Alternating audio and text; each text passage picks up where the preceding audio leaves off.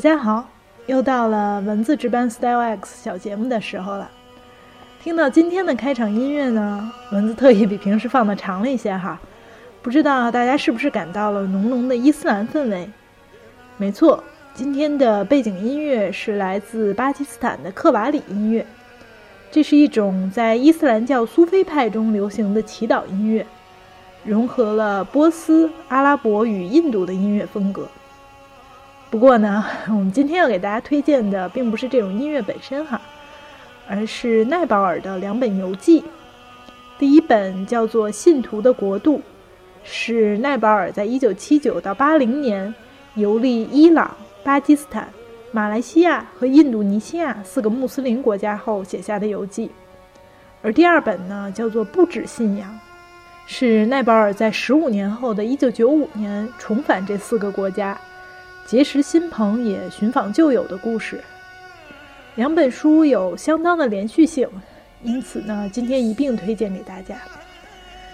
对于奈保尔呢，因为有些听众可能比较熟悉，不熟悉的听众呢，查找他的资料也很方便，所以这里就只简单的介绍几句。他一九三二年生于中美洲特立尼达岛上的一个印度裔移民家庭。由于他家是祖父母一代才从印度来到特立尼达的种植园工作，家中在奈保尔小时候还是进行很多印度教的仪式，所以呢，他对印度的文化宗教是既有感情又有隔阂。十八岁时呢，他拿到奖学金，来到英国牛津大学学习英语文学。毕业后呢，开始从事文学创作。是不多的，在虚构和非虚构领域都产量很大且成就很高的作家，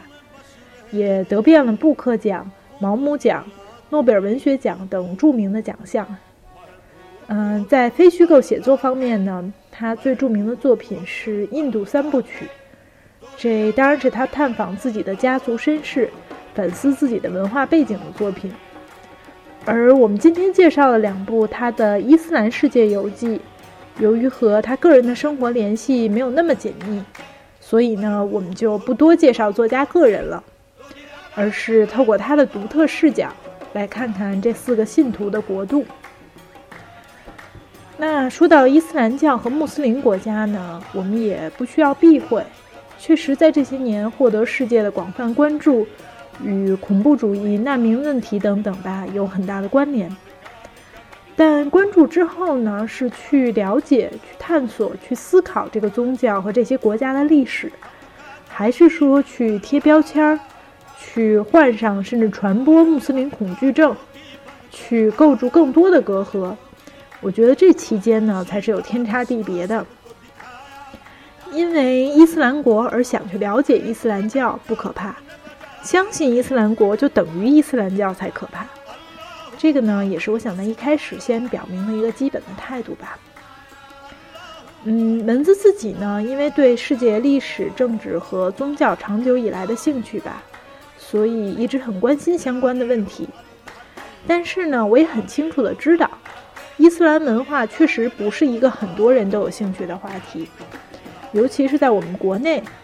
嗯，不管是对中国的穆斯林群体，还是对其他穆斯林国家的介绍和研究，都是相对比较缺乏的。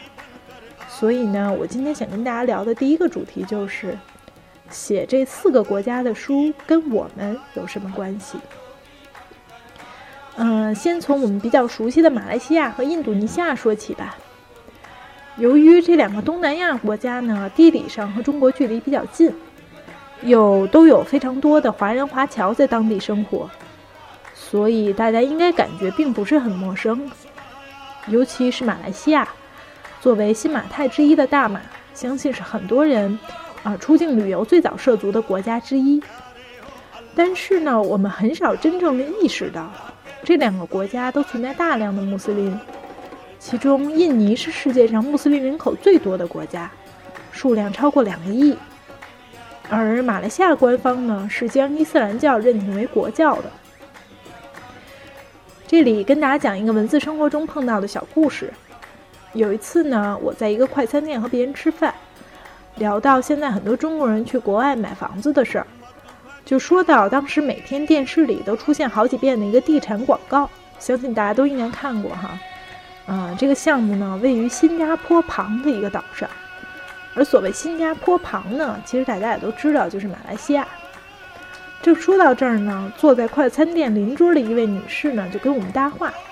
说他们的公司就组织人去看过这个项目，那边真有不少中国人当即就签了合同。而这些人呢，都是为什么看中这个项目呢？还真并不是因为环境优美、气候宜人、设施先进什么的，是因为他们都是中国的穆斯林，觉得在马来西亚这个穆斯林国家买房比较有保障。听到这儿呢，就算是当时已经开始读奈保尔这两本书的文字。也都大大感慨了一下，真是没想到。在此呢，我们完全不置评这个地产项目，只是感慨这些人员、资金、观念的流动，真实的就发生在我们身边，只是我们平时太忽视他们了。而奈保尔的书呢，给我们展现的就是这样一幅丰富流动的画面，让我们发现这些看似遥远异域的宗教文化与我们其实有非常千丝万缕的联系。比如呢，大家都知道，印尼和马来西亚历史上都曾经发生过排华的现象，但以往呢，我们更多是从种族和阶级的角度来理解这些事件。这些分析当然也没有错。比如呢，华人在当地确实普遍经济状况比较好，掌握的资源比较多。但在奈保尔描写马来西亚的这部分中呢，我们看到很多马来人与华人的矛盾其实是来自伊斯兰教。与华人的祖先崇拜佛教信仰之间的冲突，当然这么说呢，大家可能会生出一些这是宗教压迫华人啊等等的感受。但这个故事呢，还有更多的层面，比如书中也提到，尤其是在五六十年代整个社会比较贫穷的时候，马来西亚华人的不少家庭依旧是存在重男轻女、抛弃女婴的现象的，而很多华人的女婴呢。是被抛弃后被马来人的家庭收养的，因为伊斯兰教中虽然有很多我们认为压迫妇女的地方，但同时呢也有禁止抛弃女婴的规定。还有，伊斯兰教是禁止赌博的，而马来西亚作为曾经的英国殖民地，还是保有一些赛马赌马的场地。当地参与赌马的呢，绝大多数都是华人，也引发马来人的一些不满，因为这不是好的社会风气。说这些呢，绝不是要为排华的行为辩解，暴力非法的行为绝对是我们反对的。只是呢，看到这些事情背后多层次的面相是特别重要的，也只有去真正理解复杂的现实，才有可能进一步走向互相包容和尊重。而要想看到现实的机理呢，很重要的一个方法就是抛去概念，去看一个个具体的人的生活。而这呢，也正是奈保尔这两本书最重要的特色。比如说，奈保尔很详细的记录的一个故事的主人公名叫拉希德，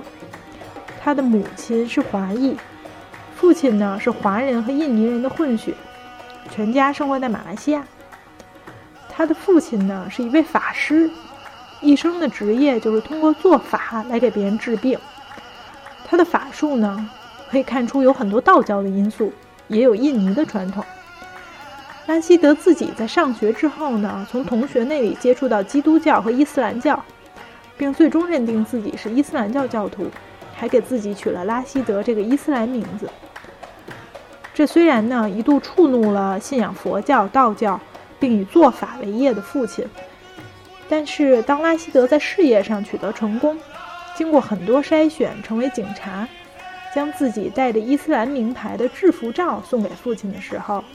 父亲依旧非常高兴，嗯，将照片挂在客厅墙上。而拉希德呢也一直坚信父亲法力无边，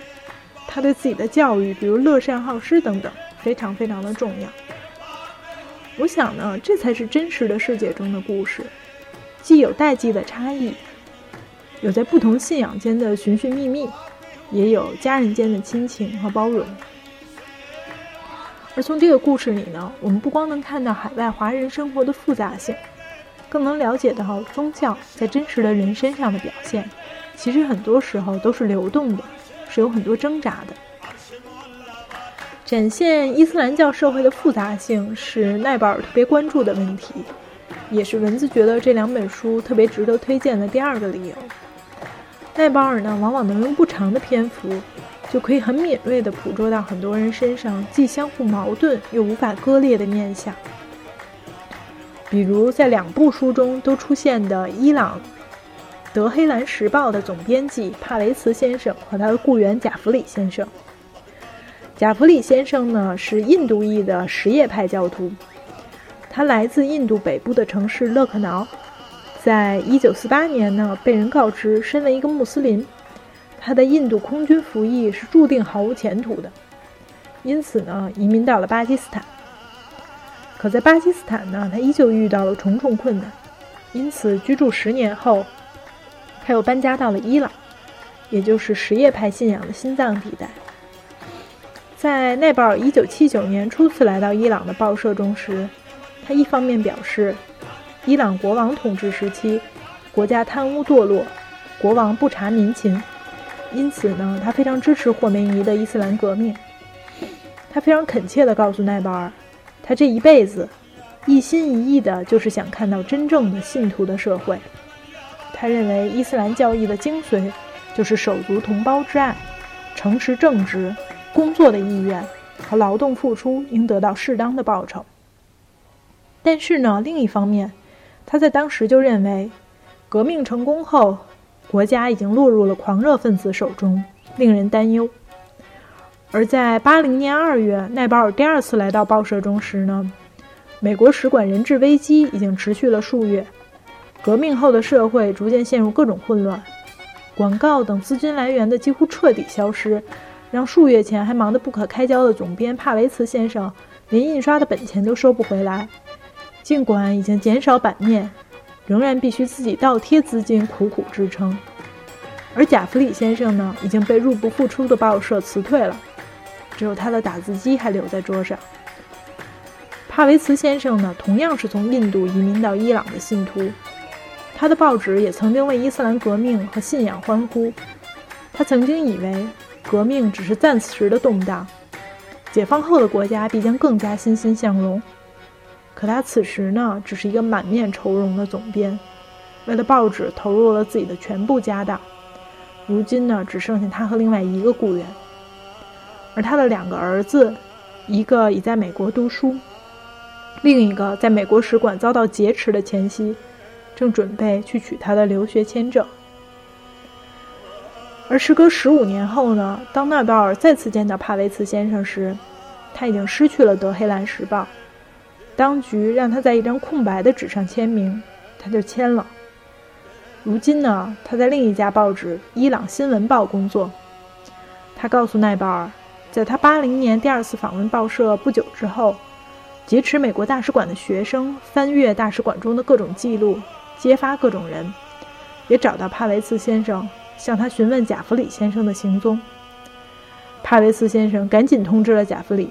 询问他与美国大使馆到底有什么关系。贾弗里说，他给美国之音写过稿件，从大使馆领取稿费。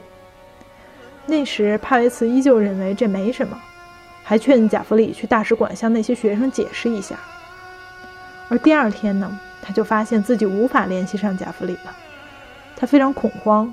以为贾弗里被捕了。结果第二天收到一通电话，是贾弗里自己打来的，说他已经连夜开车跑到了巴基斯坦。那对于留在德黑兰的帕维茨先生来说呢，世道艰难，一度提供给他支持的宗教领袖，在一九八一年被炸弹炸死，他自己和他的半报理想也是在这些年间吃尽了苦头，勉强存活。嗯，具体的故事就不讲更多了。我觉得大家都可以看到呢，在奈保尔笔下，每个人身上都存在着种种的冲突。贾弗里热爱自己的信仰。因为信仰不惜从一个国家搬到另一个国家，与此同时呢，他又受狂热分子之害。他一边梦想自己身边不仅全是伊斯兰教徒，甚至全是什叶派，可在宗教统治降临到他身上之时呢，他知道自己只能在深夜逃之夭夭。帕维茨先生也是同样，他顺服信仰，批判革命前国王的暴虐无道、穷耻极奢。可他同时认为，自己的儿子应该到外面的世界去缔造前途。奈保尔并不轻易地判断对错，他只是刻画这些矛盾，只是带着感情的描写。他第一次见到贾弗里先生时，他正风风火火地一边工作一边吃着一盘煎蛋，浑身充满能量。说到这儿呢，也就说到文字想要推荐这两本书的最后一个原因，可能也是最重要的一个原因吧。就是虽然信仰是书中几乎无处不在的一个因素，可奈保尔最终关心的还是人的故事。不论你是政府高官、宗教领袖，还是出租司机、乡村农民，他都努力倾听、认真理解。同样的。说读这两本书，让我意识到这些穆斯林国家与我们其实密切相关。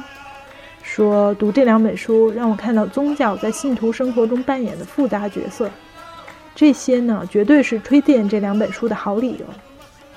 不过呢，最终让我下定决心在本期节目里做这个选题的，是奈保尔在书中对普通人的命运所展现出的那种关怀与悲悯。是几天前。蚊子在非常吵闹的银行大厅里一边排号，一边读到《不止信仰》这册书中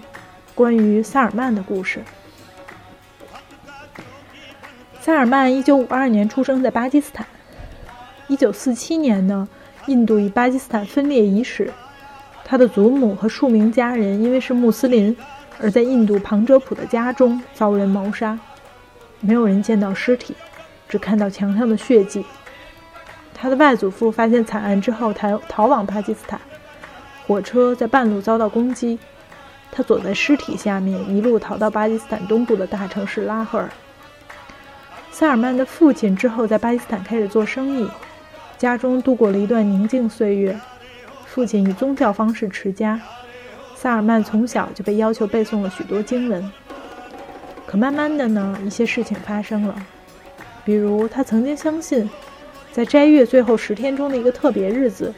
如果彻夜祈祷，罪孽就可以完全洗清，成为一个新人。人们告诉他，成为新人之后会比较轻松。而有一年，在他与全家人彻夜祈祷之后，到早晨，萨尔曼并没有感受到什么不同。原来一直期待的那种浑身轻松无比的感觉一点也没有。他失望了，但没有勇气告诉家人。又过了两三年，有一次到斋月结束时，萨尔曼在与哥哥步行到清真寺参加祷告时抱怨了一句：“真浪费时间。”没想到呢，哥哥答道：“尤其是当你不相信的时候。”这令萨尔曼极端的惊讶：“什么？你也不相信？”而哥哥回答道：“我们老姐也不信，你不知道吗？”从前呢，萨尔曼一直十分担心。自己如果丧失信仰，会对不起那些在一九四七年丧生的家人。但从此之后呢，他放松多了。之后呢，又发生了很多故事，比如他和妻子的积蓄被毛拉经营的公司骗光；比如在他搬到卡拉奇一些年后，这里的治安愈加混乱。曾经从印度因为信仰而移民来的人，经过几十年后，发现他们的家庭和后代依旧无法融入当地，更没有权利，于是揭竿而起，发动城市内的游击战争，不断有人被杀，甚至都没有人知道是为了什么。这让塞尔曼非常的恐惧和气愤，生活依旧是这么不易，难道几十年来死掉的那些可怜人都白白牺牲了吗？他和妻子决定离开卡拉奇，在他们的故事结尾，奈保尔如此写道：“萨尔曼成了漂泊者，他如今在荒野中找到了慰藉，这个国家至少能提供他这点。这里多的是沙漠和崇山峻岭，置身此地之时，好像全世界只有他一人。”昔日的痛苦挥之不去。一九四七年，独立后的第四天，八月十八日，在旁遮普一栋庭院的墙壁上，忽然出现斑斑血渍。萨尔曼没有去过印度，他想，或许自己应该去印度。他希望开始这趟印度之旅，并希望在八月十一日出发。从喜马拉雅山的索兰车站开始。一九四七年八月十一日，他姑姑，就是即将在一星期之内遭人杀害的姑姑，从索兰写信给她的丈夫说，索兰的局势变得很险恶，希望丈夫立刻来带她回旁遮普。他果然来了，带他搭火车离开。他后来说，姑父是少数幸存者之一。他们感觉得出来，火车厢里有种仇恨和肃杀的气氛。但他们还是顺利的在八月十四日回到庞哲普的家中。这就是萨尔曼有朝一日想踏上的旅程。如果他能取得印度签证的话，志在纪念这件事的开始。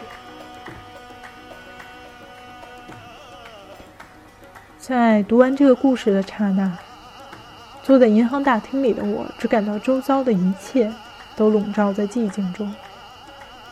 并没有明确的恐惧、义愤或者心痛。那些关于国家、宗教的名号，也都变成了历史的碎片，纷纷扬扬，却似乎无关紧要。我只是清楚的感到，有人和我一样的人。在世界的另一端，一边承受痛苦，一边无比努力的活着。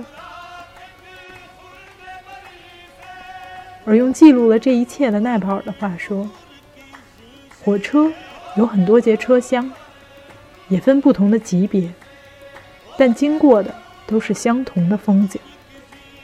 人们面对的政治、宗教问题和文化压力都是相同的。”